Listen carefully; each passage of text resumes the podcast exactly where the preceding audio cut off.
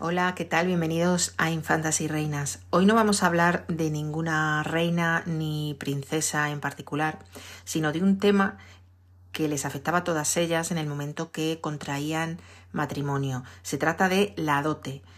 ¿Qué era la dote? Eh, ¿Por qué dinero estaba formada? ¿Cómo funcionaba? ¿Qué dote tuvieron todas aquellas princesas que vinieron a España para convertirse en reinas o las infantas que salieron de España para convertirse en soberanas de otros territorios. Un poco de todo esto es de lo que vamos a hablar hoy.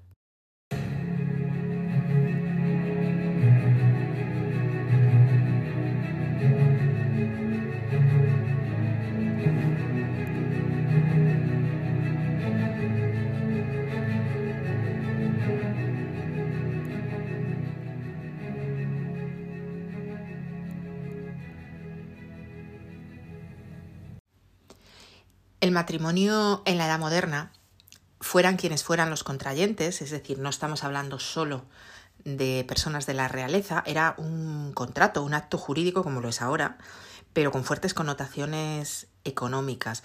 Eh, esto se ve claramente en las aportaciones que hacían las familias con motivo del matrimonio, que las había de distintos tipos, porque la dote solamente era un tipo de aportación económica al matrimonio.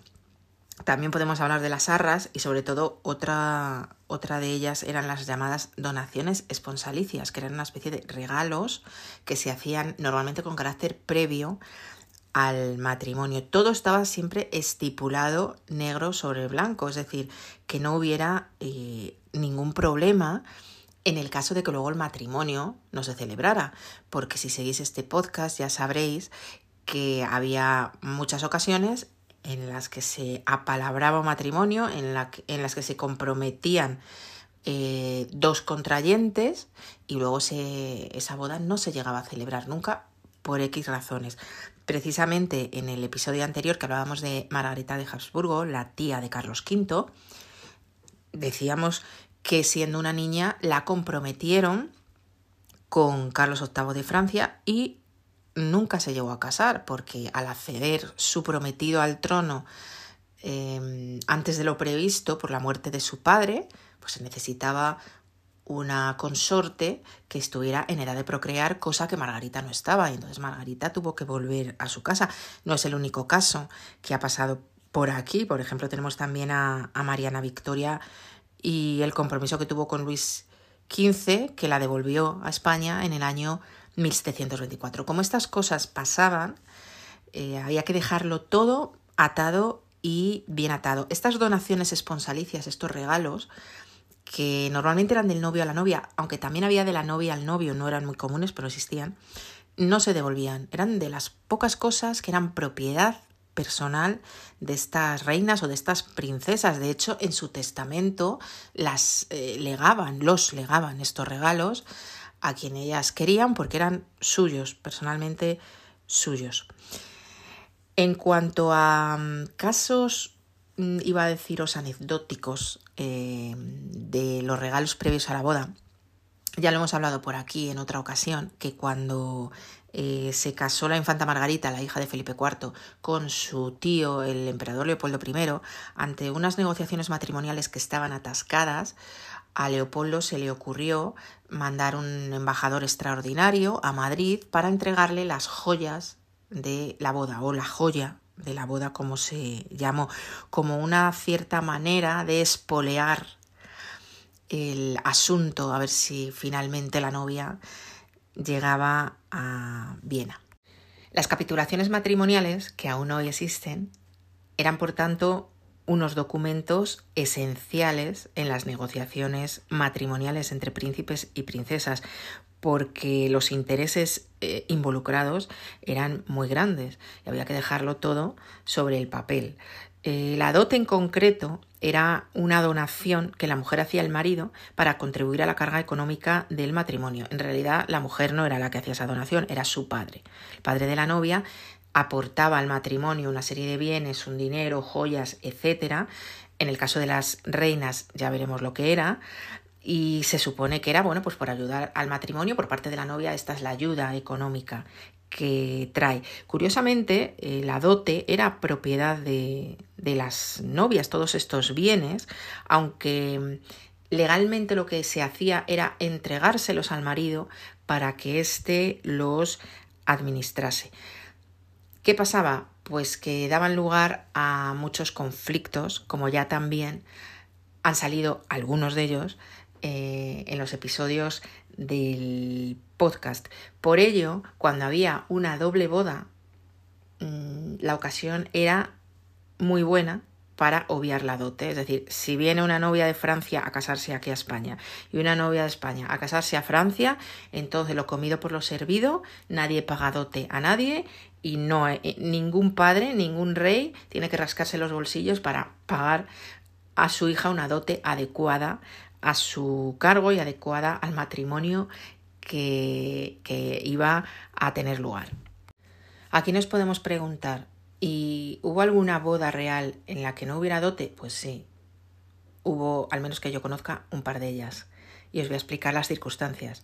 Eh, Mariana de Neuburgo, que fue la segunda esposa de Carlos II, por tanto la última reina de los Austrias hispanos, eh, no aportó dote al matrimonio.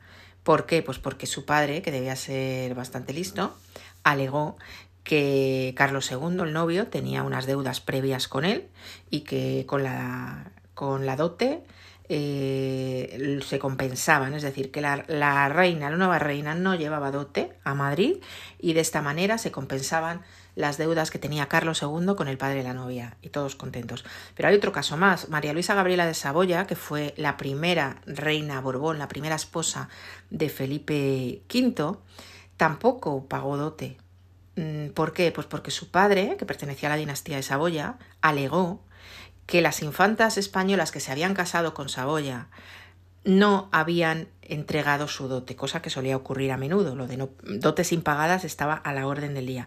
Entonces este señor dijo, bueno, como aquí ustedes deben dinero de esas dotes impagadas de infantas en el pasado que se han casado con nuestra dinastía y no han pagado la dote, pues entonces yo la dote de mi hija ahora no, no la pago. Es más, según las cuentas del padre de María Luisa Gabriela, el rey de España, Felipe V, le debía dinero a él.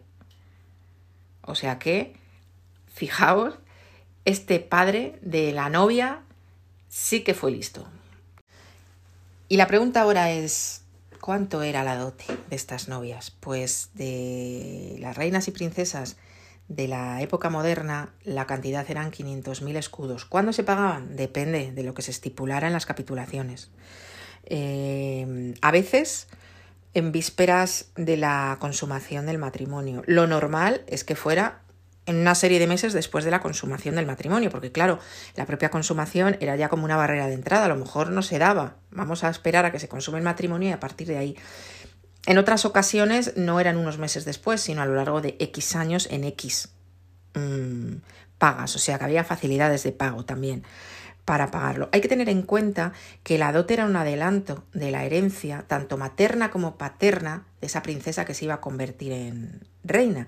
Eso significa que una vez casada, una vez estipulada su dote y una vez se supone pagada esa dote, ya no le quedaba nada de la herencia ni de su padre ni de su madre. Entonces, este adelanto suponía también renunciar a los derechos sucesorios, algo que hicieron muchas infantas españolas. Por ejemplo, dos que yo recuerde ahora, son las dos que casaron con Francia. Y digo casar con Francia porque esta expresión se puede decir, se utiliza en historia, se utiliza en la historiografía y se utiliza en artículos y en libros. Entonces, dos de las infantas que casaron con Francia, María Teresa, la infanta María Teresa y su tía Ana de Austria, ambas renunciaron a sus derechos sucesorios para sí y para sus descendientes en el momento en el que se casaron.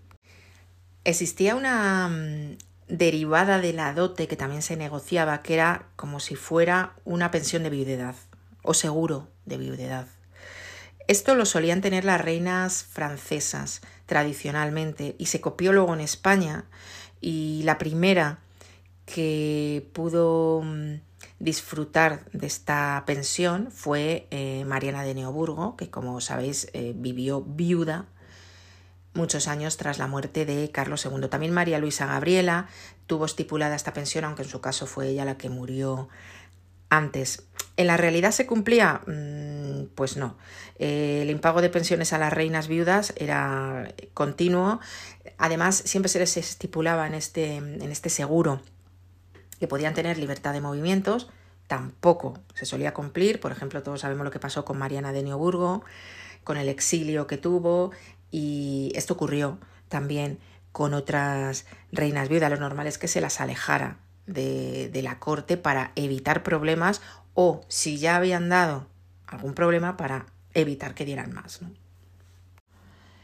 Aunque a lo largo del episodio ya os he contado alguna anécdota relativa al tema de la dote de algunas reinas, os quería contar algunas más. Precisamente hablando del seguro de viudedad eh, que disfrutó Mariana de Neoburgo, Mm, este era de 40.000 escudos anuales, aunque ella tuvo ciertas dificultades para que le fueran abonados en algunas ocasiones.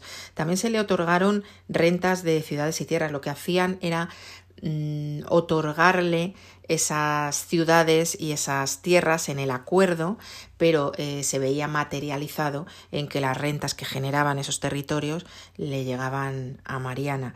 Por ejemplo, María Luisa de Orleans, que fue la reina que la precedió en el trono, la primera y muy amada esposa de Carlos II, tuvo su dote eh, dividida en tres partes. El pago de la dote de María Luisa se hizo en tres partes. La primera en la consumación del matrimonio, ya os decía antes que esto era bastante importante, que no solía pagarse mm, ninguna parte antes, aunque sí hay casos, y luego se pagó otra parte a los seis meses y otra parte a los seis meses.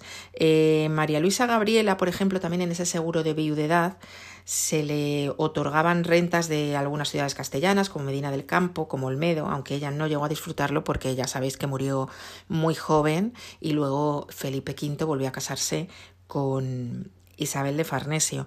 Y quizá la parte más curiosa de los temas de la dote es la que tiene que ver con la infanta María Teresa. Ya sabéis que ella se casó con Luis XIV, con su primo, que era el rey Sol, y la dote estipulada mm, nunca se pagó. La monarquía no estaba en un buen momento en cuando María Teresa se casa con Luis XIV.